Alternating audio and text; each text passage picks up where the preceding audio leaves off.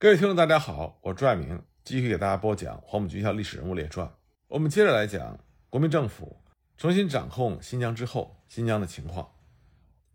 国民政府在掌控新疆之后，他所面临的财政和经济状况是具有灾难性的。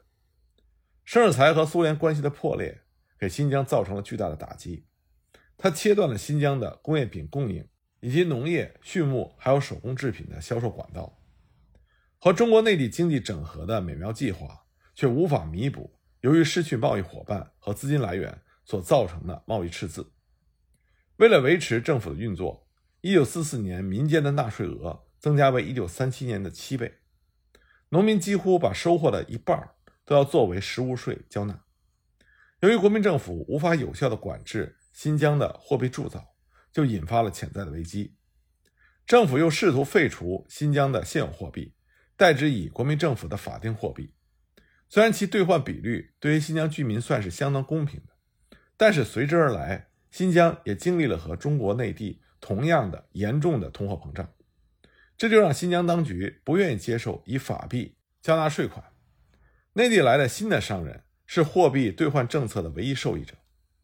与此同时呢，维吾尔族和其他族裔的行商不得不额外支付大幅增加的手续费。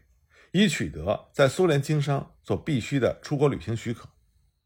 一九四四年十月底，吴忠信和朱绍良曾经联名致电给蒋介石，报告新疆的财政状况。当时财政赤字高达三十七点七亿元，他们申请中央的补助。造成巨大财政赤字的另外一个主要原因是庞大的军费开支，以及向苏联支付购买头屯河飞机修配厂的设备款以及其他各项的开支。财政危机最终是转嫁到新疆各族人民的头上。首先就是货币超发，当时发行了新币九亿三千万，而且还继续发行，但是其背后的黄金只有五亿两。那么这个举措就导致了物价上涨，而且还是十多倍的上涨。其次就是名目繁多的苛捐杂税。一九四四年，国民政府向新疆各族人民摊派的各种苛捐杂税达到了二十多种。人均捐税达到了新疆币两千四百一十九元，经济上的这种恶劣情况，自然就导致新疆问题更加的复杂化和激烈化。那么，新疆问题彻底爆发的最主要原因，还是在于外部的推手，那就是苏俄。上个世纪三十年代，莫斯科利用国民政府对新疆控制的薄弱，就插手新疆的内部事务，和当时掌握新疆权力的新疆王盛世才。建立了特殊关系，在新疆的政治和经济领域谋取了特权。斯大林当政之后，苏联制定了其对外政策的指导原则。那么，斯大林一直主张，全世界的共产主义者应该是以苏联作为中心，要保卫红色苏俄。那么，苏联染指新疆的战略目的，就是想通过将新疆纳入自己的势力范围，来排除以往英国在新疆的影响。以及日本想要染指新疆的潜在企图，建立一个具有足够纵深、足够可靠的缓冲区。另外一方面呢，就弥补俄国和日本角逐东北失利之后的损失，从而确保苏联在整个亚洲的利益。由于考虑到新疆在经济上对苏联的依赖，以及中国在抗日战争时期对苏联武器等援助的依赖，蒋介石不愿意为了一个鞭长莫及的边疆省份。和苏联形成强烈的对抗，国民政府那个时候别无选择，只能容忍盛世才近乎独裁之下的事实上的独立状态。一段时期内，莫斯科和重庆都接受了和默认了上述的状态，但是这是国民政府所能容忍的极限。但是这种平衡呢，就被中国共产党在新疆的发展以及新疆逐渐萌发的民族分离主义倾向所打破。重庆方面忍耐的极限被一次又一次的挑战，因此呢，当苏德战争爆发之后不久，国民政府就想利用这个时机来整顿新疆的秩序。那么，国民政府一旦开始重新掌控新疆，自然就会影响到苏联在新疆的利益，因为国民政府它必须要调整在盛世才政权下所形成的新苏关系模式。当时，国民政府决定改组，实际上完全是由苏方。操控的新苏合资企业，取消了苏联在新苏贸易中的特权，一九四三年，国民政府应美国驻华大使高斯的要求，在并没有美国侨民的迪化建立了美国领事馆。莫斯科认为，国民政府的这种举动将损害苏联的利益和威信，是极其不友善的行为。所以，当时苏联拒绝和国民政府进行谈判，来寻求解决方案。蒋介石当时倾向于向苏方施压，促使莫斯科和中国谈判。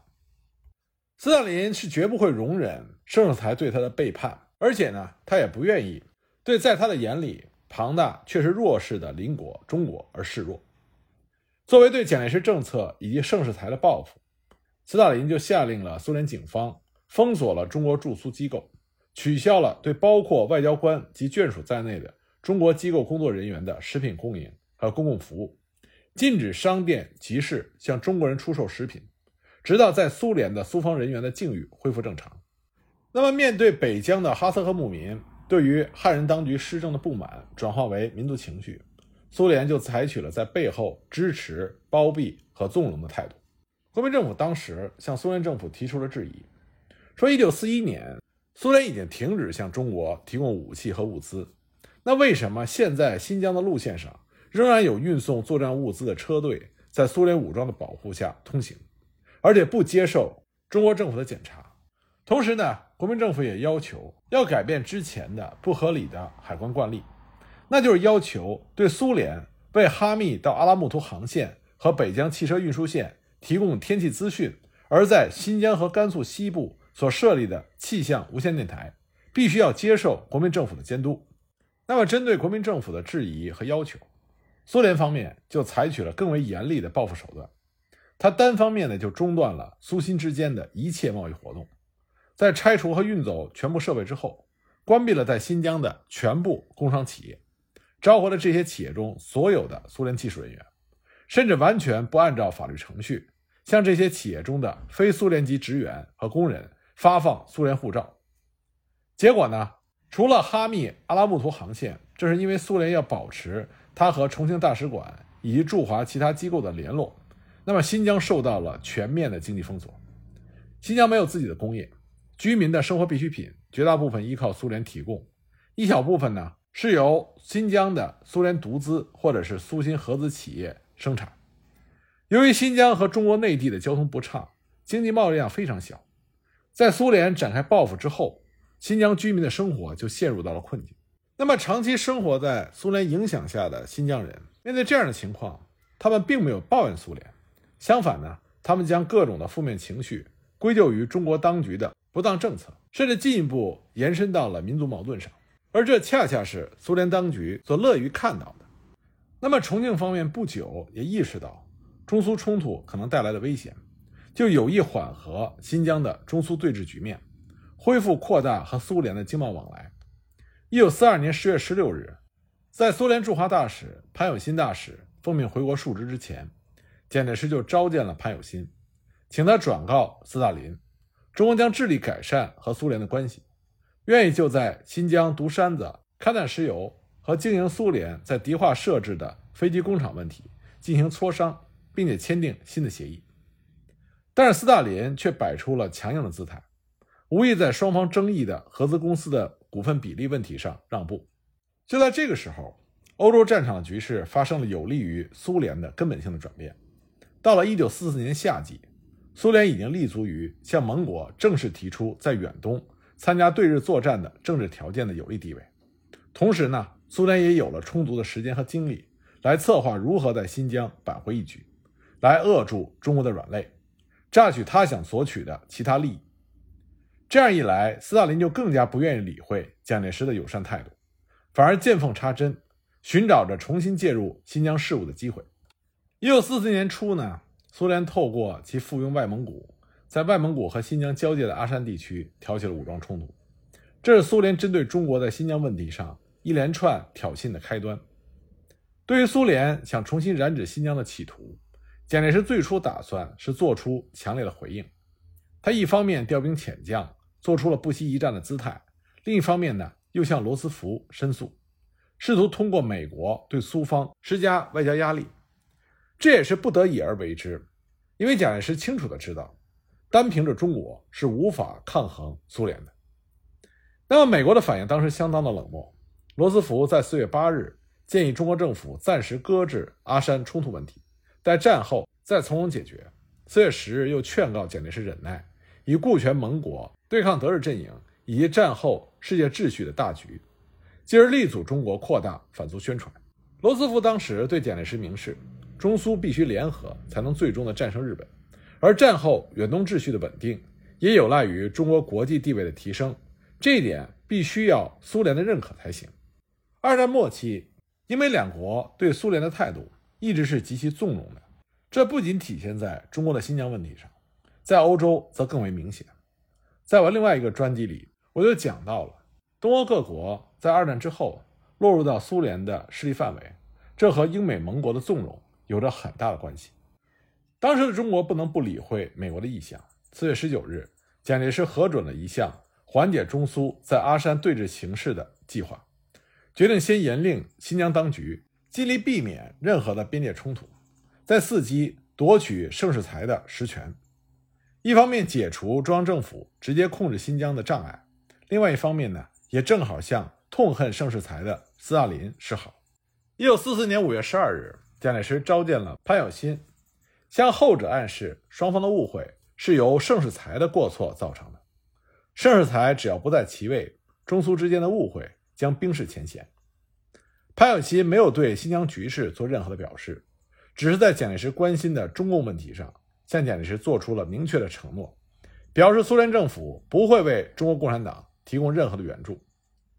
这次交谈之后，蒋介石就决定派遣行政院长兼外交部长宋子文访问莫斯科，要求会见苏联的领导人，就恢复在新疆的中苏合作问题以及中苏关系的其他问题进行谈判。不久呢，美国副总统华莱士访问苏联和中国，鼓励中苏双方接触。六月十六日，王世杰以蒋介石个人代表的身份，专程到迪化迎接华莱士，并且叮嘱盛世才不得在华莱士面前公开的攻击苏联。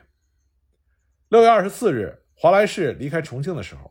蒋介石和宋美龄特意致函给罗斯福，表示美国如果有任何改进中苏关系的办法。中国一定全力以赴。一九四四年九月，国民参政会决定派遣亲善使团访问苏联。蒋介石的这些态度就显示，他充分了解主导中苏关系的力量并不是在弱势的中方手里。斯大林对此更加是了然于心。尽管从国际政治的角度来看，苏联无需得到中国多方面的合作，但是苏联又基于战略利益的考量。预见到战后两国之间存在着重大的利害冲突，刚刚战胜日本的国民政府无疑希望乘胜收复中国在过去一个世纪以来丧失的权益，这必然就会涉及到继承沙皇俄国扩张遗产的苏联的势力范围和利益。苏联必须及时的以软硬兼施的手段迫使中国屈服于苏方的意志。因此呢，在盟国之间主张中苏双方尽快展开建立。友好同盟关系的直接谈判的时候，苏联的策略是，在他无法完全掌控并且容易引发英美顾虑的问题，比如说中国共产党的问题上，向蒋介石大方示好，明确表示不支持中国共产党。在苏联打算用来作为保障和扩大其战后在亚洲的利益和势力范围的筹码，也就是新疆还有战后的联合国组织这些问题上面，则不断的向中国政府施加政治压力。因此呢，在新疆问题上，莫斯科故意对重庆的一系列的友善态度，抱着视而不见的态度，既不愿意在双方争议的合资公司的股份比例问题上让步，也刻意的漠视宋子文的拜访和会谈的要求，同时在公开场合和报刊文章上，大幅的增加对中国民族主义倾向的报道和非议。除了在台面之上的冷淡之外，台面之下。苏联则紧锣密鼓地策划在新疆境内发动武装叛乱。斯大林深知蒋介石的民族复兴大梦对于苏联的利益有着极大的损害，所以呢，在挑起了阿山地区的边界冲突之后，苏联又刻意地选择在十月十一日宣布接受位于外蒙古西北方、毗邻新疆东北角唐努乌梁海地区的图瓦人民共和国加入苏联，成为。苏联俄罗斯联邦社会主义加盟共和国辖下的图瓦自治州。关于唐努乌梁海地区的问题，蒋介石在开罗会议期间曾经特意向罗斯福提及，认为应在战后和蒙古问题一起和苏联谈判解决。现在呢，苏联以挑衅的态度公开的吞并了这片曾经隶属于中国，而且直到1919年还是中国政府控制的17万平方公里的土地。这当然是苏联在考虑到这里的近邻，也就是国民政府将要进驻的省份新疆。苏联必须预防杨东新当年派兵占领阿尔泰地区，以及苏俄十月革命期间中国曾经短暂收回唐努乌梁海的事件重演。这样做也是苏联为了确保外蒙古能够随时得到苏联迅速而直接的支援，防止中国借着抗战胜利、国势有望增强的机会，仿照新疆结束外蒙古事实独立状况的企图，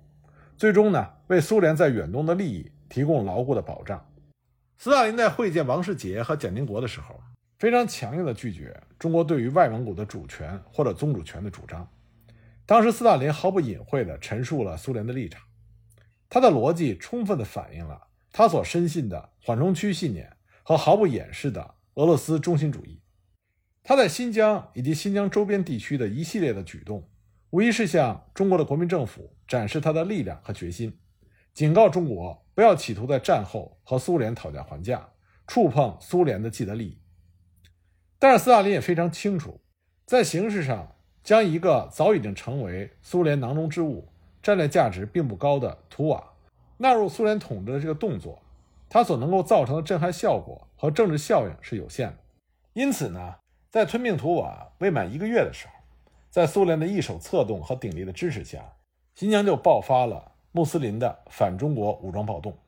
尽管伊宁暴动在形式上是想建立一个以穆斯林聚居的。整个新疆省脱离中国作为诉求的新的国家，但是当时苏联对于在中亚腹地出现一个伊斯兰国家，并不是真的有兴趣。斯大林想做的事情是想震慑重庆。正当重庆国民政府因为伊宁暴动焦虑万分，担心苏联红军将席卷整个新疆的时候，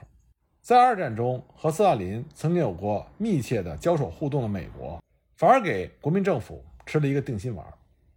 美国当时抱着比较乐观的预期，他们估计苏联只是为了维持对新疆的影响力，并无意改变新疆的主权归属。那么，在伊宁事变的态势持续扩大的时候，美英苏三国首脑在雅尔达举行了以战后利益分配作为主要议题的密会。苏联在对德作战中的主攻角色，就让斯大林得到了要求利益回报的充足资本。苏联当然不会放过这一良机。他全面主张苏联在亚洲，尤其是中国的利益。一九四五年二月八日，斯大林和罗斯福的会晤和二月十一日关于远东协定的讨论中，按照苏联的要求，苏美英三国领袖一致同意苏联加入远东作战的条件，那就是一维持外蒙古现状；二大连作为商港的国际化，并且保证苏联的优越权益；三。苏联租用旅顺港作为军事基地。四，由苏联和中国共同经营中东铁路和南满铁路，但是要保证苏联的优越权益和中国在东北的主权。最后呢，苏联表示准备和中国国民政府签订友好同盟协定。这里我们就注意到，斯大林并没有提及新疆以及由苏联在伊宁扶植的新国家。这并不是斯大林一时疏忽，相反，这表明。苏联不过是将支持伊宁的民族冲突视为其达成在远东利益根本目标的一种手段。在处理苏中关系的时候，斯大林自始至终都是将苏联对于外蒙古和东北的要求作为不可更改的目标，而将新疆以及中国共产党的问题作为谈判的筹码。为了使中国接受新的协定，苏联就做出了改善和中国关系的姿态，愿意就新疆问题。和中国进行接触。自潘永新被召回国之后，悬缺近一年的驻华大使的职位终于有了新的人选。一九四五年四月，新任驻华大使彼得洛夫在赶往重庆履新的途中，特意在新疆停留，听取了驻迪化总领事的简报。四月十三日，当携带蒋介石致吴忠信亲笔信函的蒋经国抵达迪化的时候，苏联驻迪化总领事馆的负责人与他见面。双方就苏联和新疆的关系问题交换了意见。六月十三日，奉命前往莫斯科探寻罗斯福去世之后斯大林对中国问题立场是否有所改变的美国特使霍普金斯返回美国，他立刻就会晤了还在华盛顿的宋子文，向宋子文转达了斯大林声称苏联无意侵犯中国在新疆主权的立场。六月二十九日，美国驻迪化领事华瑞德也拜会了吴忠信。询问了伊犁的情况，并且透露了霍普金斯从苏方得到的伊宁事变渴望不再扩大的信息。莫斯科在中苏谈判之前展现的友善态度，当然是为了诱使中国在即将开始的谈判中接受苏联的条件。果然，在谈判的过程中，大体上是遵循着苏联设计的方向，以苏方承诺不支持伊宁政权和中国共产党作为条件，迫使中方在外蒙古。和东北问题上，对苏联的主张照单全收。在被迫做出了重大让步之后，蒋介石对新疆问题的担忧暂时获得了缓解。一九四五年七月十七日，蒋介石命令朱绍良、吴忠信着手准备在十月间收复伊犁的事宜。但是，正如苏联在对待中国共产党问题上的两面手法：一面公开承诺不向中国共产党提供武器，但是会将日军遗留在东北的武器。移交给东北的中国共产党一样，在新疆问题上，苏联也使用了两面手法：表面同意禁止私运军火、堵截边境，同意协助平息暴乱，并且认为中国政府在必要时使用武力是适宜的；但是其不能公开的底线，却是维持伊宁穆斯林政权对于准噶尔盆地大部分地区的实际控制，来确保苏联在新疆的利益和影响力。和苏联的这种盘算相比，蒋介石的预期就显得过度的乐观，这就造成了此后四年，代表中国主权的新疆省军政当局和并没有放弃独立建国主张的伊宁政权并存和对峙的局面。从以上的分析呢，我们就可以看到，新疆问题的激化背面是苏联斯大林处心积虑的布局。那么，国民政府在接管了新疆之后，是不是坐享其成、无所作为呢？恰恰相反。蒋介石和国民政府也意识到新疆的问题，他们也想解决问题，改变新疆的局面。那么，国民政府都做了些什么呢？我下一集再继续给大家讲。